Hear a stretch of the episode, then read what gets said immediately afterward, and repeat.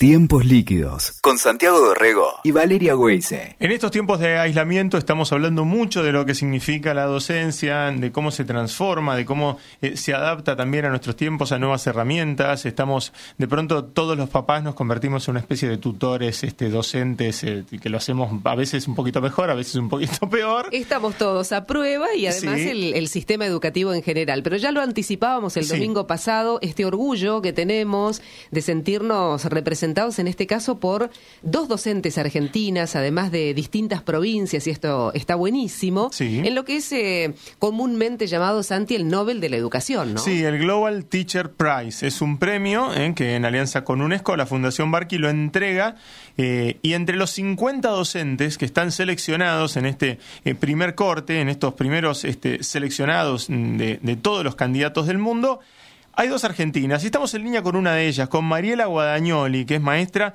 de enseñanza técnica en la ciudad de Galvez, en la provincia de Santa Fe. Hola Mariela, ¿cómo estás? Hola, ¿cómo están todos? ¿Cómo Bienvenida, andás? Mariela. Bueno, a ver, ¿qué, qué primera impresión, qué primera sensación, ¿no? Al enterarte que quedaste sobre, eh, tengo entendido, 12.000 nominaciones de 140 países entre estos 50, ¿no? Sí, no, la verdad que increíble, una- una- un orgullo y, y una, una emoción enorme porque era algo impensado. Eh, nosotros no hacemos más que nuestro trabajo desde nuestro lugar y, y, y quedar seleccionado entre los 50 mejores maestros del mundo es, es muchísimo. Qué bárbaro. ¿Cómo te enteraste? ¿Cómo fue el momento en el que te lo dijeron? ¿Te llegó un mail? ¿Te lo avisó alguien? ¿Te llamaron? Eh, sí, me llegó un mail y me, me llamó Fernando Fernando Zapiola eh, y bueno, no, no, no se me di- desdibujaba la sonrisa de la cara cuando le conté a mi familia, estábamos de vacaciones todavía. Qué bueno. Así que fue, fue muy linda la noticia. Mariela, ¿hace cuánto que sos docente y cuál es tu especialidad, cuál es tu materia? Mira, yo soy arquitecta en realidad. Ajá. Y hace 22 años empecé a dar unas horas de tecnología. Nada más que para sacarme las ganas de dar clases. Eh, pero hace cinco años que, que estoy trabajando en esta escuela técnica en donde, bueno, puedo enseñar lo que más me gusta, que es la arquitectura y, y cosas de la arquitectura, ¿no? Entonces es ahí en donde puedo eh, sacar sacarle provecho a, a mi profesión. Y bueno, y la verdad que, que con este proyecto que llevamos adelante de los adoquines ecológicos hemos tenido un montón de satisfacciones. A ver, ahí, ahí ya deslizaste el motivo por el cual apareció la, la nominación o, o la propuesta. ¿Qué son estos adoquines? ¿Cuándo, ¿Cuándo empezaron? ¿Cómo surgió esa idea? Bueno, a ver, a mí me gusta mucho trabajar con esto del, del ABP, el aprendizaje basado en, pro- en problemas. Sí. Hoy le decimos desafíos, que suena un poquito más lindo, ¿no? Ujú. Y, y bueno, le planteé a mis alumnos resolver un problema que teníamos en la escuela, que se nos inundaban determinadas áreas del patio Ajá. y ellos no podían acceder con sus bicicletas. Yo soy de Galvez, una población de 25.000 habitantes y los chicos llegan a la escuela en bici Bien. mayormente. Así que bueno, ahí se planteó el fabricar estos adoquines y los llamamos ecológicos porque ellos a la mezcla le ponen material de descarte. Ajá. Después de muchos, muchas pruebas e intentos con distintos materiales, se decidió hacerlo con telgopor. Ujú. Ok. Ujú. Eh, bueno, el adoquín en nuestra ciudad está, exi- eh, lo exige el municipio el uso de, de adoquines convencionales, ¿no? Sí. Entonces ellos se basaron en la ordenanza municipal para, para fabricarlos con esas, con esas medidas. Y bueno. Eh, bueno, el proyecto tuvo mucha trascendencia y el año pasado también trabajamos con el CONICET eh, para aportarle a, la carpeta Ajá. del adoquín eh, propiedades descontaminantes del aire. Qué bueno. bueno, qué bueno. ¿Y cuántos, cuántos chicos eh, participan de la creación? Y, y no sé cuántos adoquines han fabricado. Digo, el proceso es muy largo, es muy difícil. ¿Cómo es? No, el proceso es, es muy fácil. Hoy lo estamos haciendo de manera manual y este año tenemos el desafío de, de ponerlo en, en marcha como, como microemprendimiento o como cooperativa de trabajo Ah, o como bueno. fundación. Todavía no sabemos, en eso estamos trabajando con los chicos porque, Sí. eh, digamos, si hay algo que quiero destacar, que esto no es algo que yo les propuse a ellos, sino Ajá. que es un, un proyecto que surgió, que lo fuimos desarrollando juntos y que lo fuimos construyendo juntos, ¿no? Yo no le dije vamos a hacer adoquines. Claro. Entonces hoy estamos en esta etapa de ver si lo patentamos. Qué bueno. Y, sí, sí, porque el, el, último adoquín que hicimos con Conicet eh, no existe en el mercado así como tal y con las características del que nosotros fabricamos. Que como ellos jugaron mucho con los materiales, le pusimos otro material a la carpeta diferente que lo hace también impermeable. La verdad que, que, salió muy lindo. Muy buen invento. Qué bueno, qué bueno, Mariela. Nosotros en la escuela tenemos ya construida la, la, vereda que necesitamos construir y este año vamos a, ampliarla. Y hace dos años que está y está en perfectas condiciones, así que... O sea que es eh, durable, ¿no? Que realmente este, se banca las condiciones climáticas y todo lo demás, el alto tránsito, ¿no? En un colegio con chicos. Qué bueno. Aparte la tiene las, digamos tiene el, beneficio de que si uno se rompe se como se, no se pone sobre cemento se pone sobre arena claro. se saca uno y se reemplaza por otro en buenas condiciones y qué le aportó qué le aportó el CONICET nosotros trabajamos con una tutora del CONICET con la doctora Valaris que fue la que nos fue orientando. Fue un trabajo muy lindo porque en realidad yo tengo que destacar eh, la generosidad en el conocimiento que tiene la gente de CONICET, que me encantó esa experiencia y también los chicos. Claro. Bueno, ellos nos asesoraron y nos fueron orientando en cómo, en cómo producirlos y después hubo un día de intercambio donde nosotros tuvimos que, exponer el proyecto y, y, validar que funcionaban con todo un equipo de, de gente de CONICET que nos evaluaba. En esa, en esa oportunidad sacamos segundo premio. Así que la verdad que fue una experiencia hermosa. Sí, además acercar a los chicos también a ese, a ese trabajo de comprobación científica, ¿no? Al trabajo serio de, de, desarrollo científico, este, más allá de, del trabajo que ellos puedan hacer a nivel escolar, ¿no? O sea, es como que les levantó el, los objetivos y, y, el método de trabajo. Sí, aparte, en mis alumnos eran alumnos de, con los que empezamos de segundo año, o sea que tenían entre 14 y 15 años. Después se fueron sumando de quinto, de sexto, de cuarto. Hoy, hoy, como que el proyecto invita a, trabajar y todos tienen ganas de participar, que también eso está bueno, ¿no? Claro. Sí, que se involucren. ¿Y cuántos chicos más o menos están participando del colegio? Nosotros, eh, los, los de segundo que empezaron eran 42, porque eran dos cursos de la tarde. Ajá. Eh, hoy están participando todo cuarto, quinto y bueno, sexto, en, en algunas, eh, ellos tienen prácticas profesionalizantes en la escuela. Entonces la idea es que podamos armar este emprendimiento y que ellos puedan desarrollar sus prácticas produciendo los adoquines. Qué bueno. Vos sabés eh, que el año pasado hablábamos, ¿te acordás, Santi, con Martín Salvetti, ¿no? Del el profe de Temperley que tuvo el, proyecto de la radio, ¿no? En la, en la escuela técnica. Y me quedo con eso que vos decías que en definitiva hacías hincapié en que no fue una, este, que no se te ocurrió a vos, adoquines, sino que en realidad es ese disparador, ¿no? Ese gancho, esa pregunta, esos desafíos o, o plantear un problema por ahí. Eh, parece que ese es el gran secreto, ¿no? Sí, mira, a mí una, una, una de las tantas anécdotas que tenemos, nosotros estábamos a fin de año, ya en noviembre, con los últimos días de clase y teníamos que presentarlo en la última instancia de Feria de Ciencias. Y bueno, uno de los chicos me llama domingo a la noche, me dice, Mike, nos falta hacer el análisis de, absorción de los, de los adoquines, de líquido, ya averigüé todo cómo hay que hacerlo, mañana lo llevo a la escuela. Digo, ese lunes mi alumno preparó la clase. Fue él el que dispuso qué hacíamos el lunes en la escuela. Digo, como docente, eh, generar esa independencia en ellos de poder gestionar su propio aprendizaje. Pero no, no, desde el, no desde lo escrito, sino desde lo real. que ellos realmente se apropiaron y, me proponían ellos qué hacer cuando yo ya estaba sin, sin pilas. Claro, eh, se te agotan, ¿no? Sí, sí. Y Mariela, me quedaba pensando cómo acompaña el colegio, ¿no? Las autoridades, porque cuando a veces este, hay acompañamiento, a veces no, digo, algo que te, te saca del esquema de lo formalito y demás, muchas veces en, en lo que es el sistema educativo hace ruido o cuesta. Eh, acá, ¿cómo, ¿cómo te sentiste acompañada allí en Galvez? Eh, nosotros, la escuela técnica está acostumbrada a trabajar en proyectos. Bien. eh, de por sí. De todos modos, siempre nos encontramos con algunas trabas o cuestiones burocráticas. Hmm. De que, qué sé yo, por ejemplo, a mí me piden que yo planifique lo mismo que la profesora de la mañana. Claro. Y yo, mis alumnos de la tarde no son los mismos de la mañana. Si bien los contenidos van a ser los mismos, nosotros tenemos un curso con, con características diferentes y bueno, por ahí se dispara para un lado, para el otro.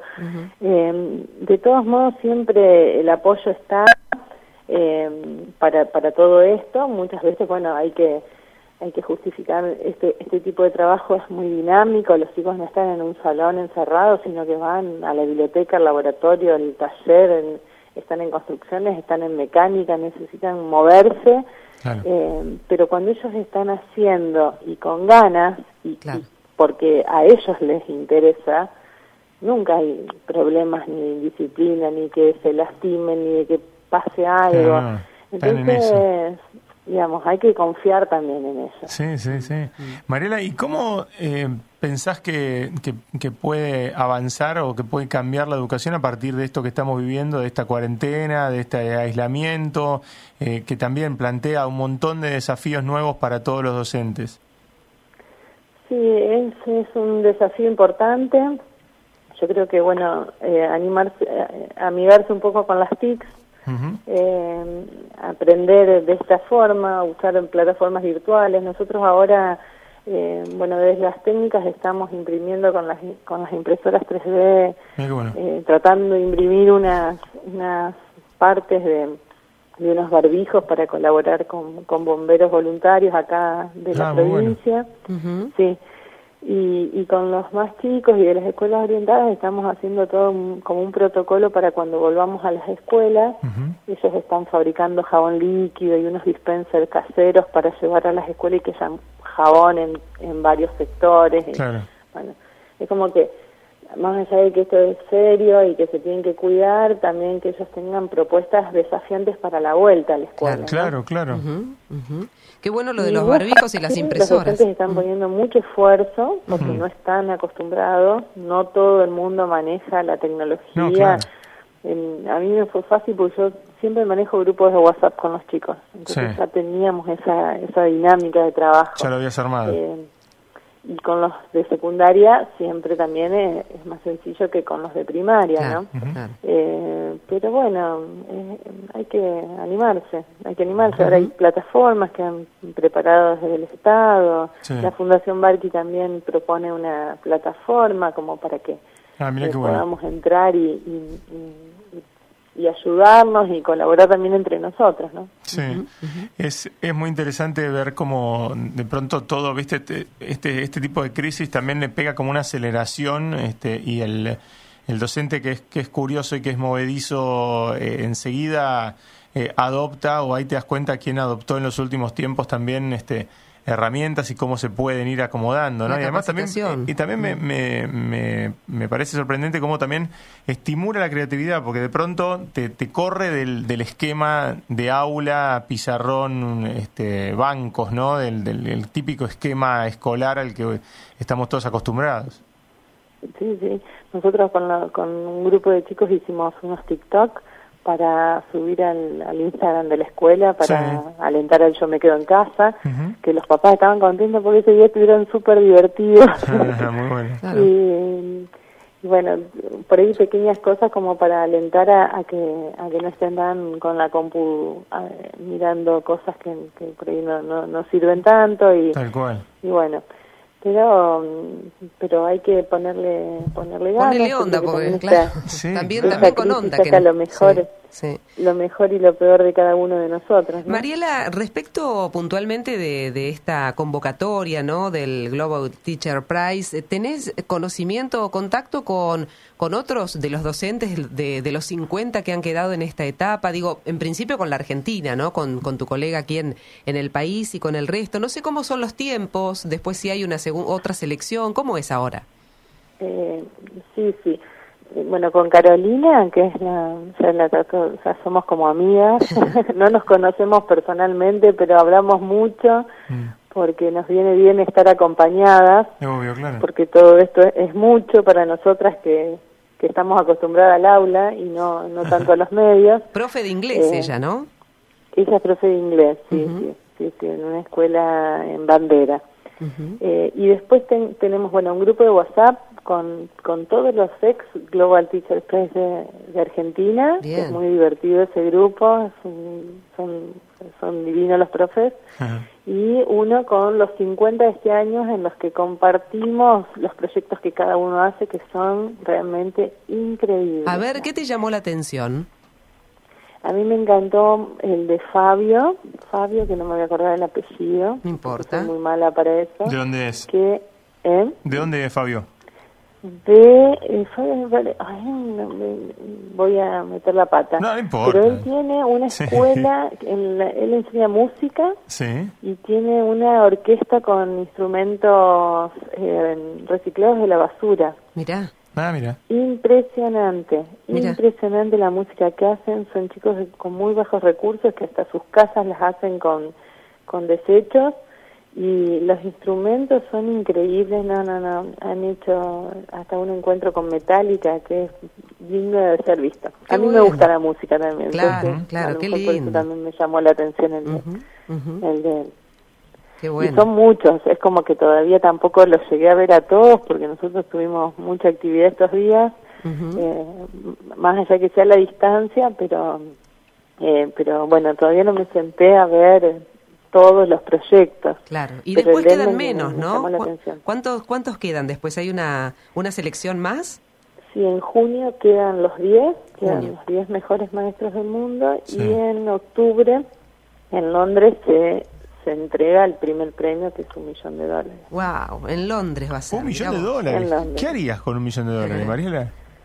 Ay, acá hay tanto para hacer. Claro. Eh, primero, en todas las escuelas faltan espacios físicos, herramientas, máquinas, digamos, colaborar con... Yo trabajo en varias escuelas, así que colaboraría un poco con cada una en, en- en las necesidades que tienen.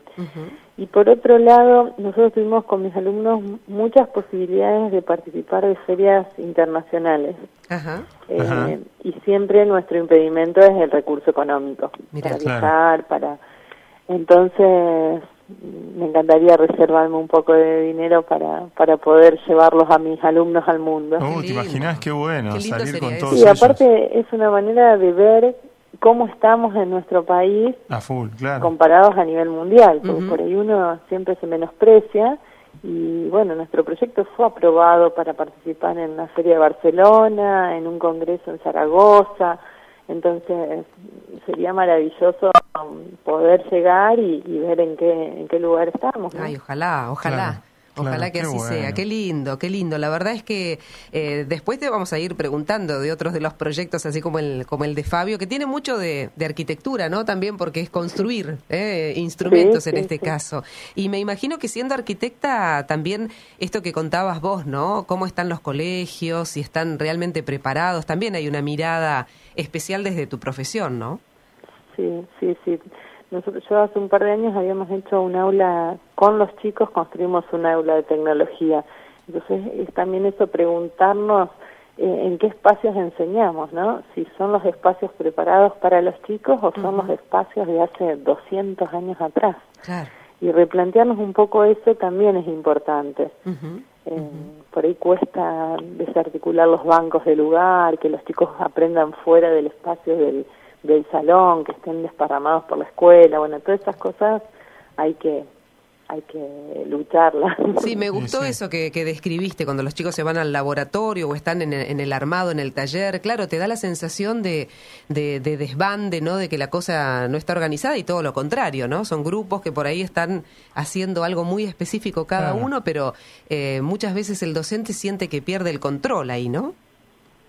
Sí, eh, hay que animarse a Claro. trabajar de esa manera. Eh, yo nunca nunca siento que pierde el control porque están están interesados, Claro. ellos están Claro. comprometidos. Entonces mm, van y vuelven.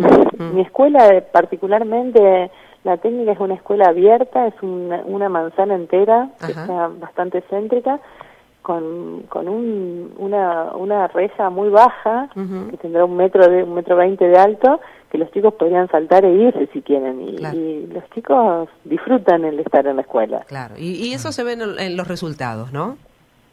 Sí, la verdad que es un grupo muy lindo de trabajo. Eh, bueno, en el video que hizo la fundación eh, me han dicho cosas que me han emocionado. Qué lindo. creo que como docente ese es el premio más grande, ¿no? Tal cual, tal cual. Mariela, un placer eh, haberte conocido y haber conocido tu historia y, bueno, nada, la mejor de la suerte, sí, ojalá que, eh, que puedas seguir avanzando y que siga el reconocimiento y por supuesto que siga el, trabajo genial que están haciendo con los chicos. Bueno, muchas gracias. Para mí ya estar en este lugar y que nuestra historia se conozca en nuestro país y que sirva de, motivación para otros docentes y para que se animen a trabajar de esta forma ya ya es un montón. ya ganaste, ya ganaste, absolutamente. Totalmente. Mariela Guadagnoli, eh, arquitecta y, profesora y una de las eh, maestras de, del año eh, en el Global Teacher Prize 2020. Fuerte abrazo. Un abrazo a ustedes, gracias. Escuchaste Tiempos Líquidos con Santiago Dorrego y Valeria Weise. WeToker. Sumamos las partes.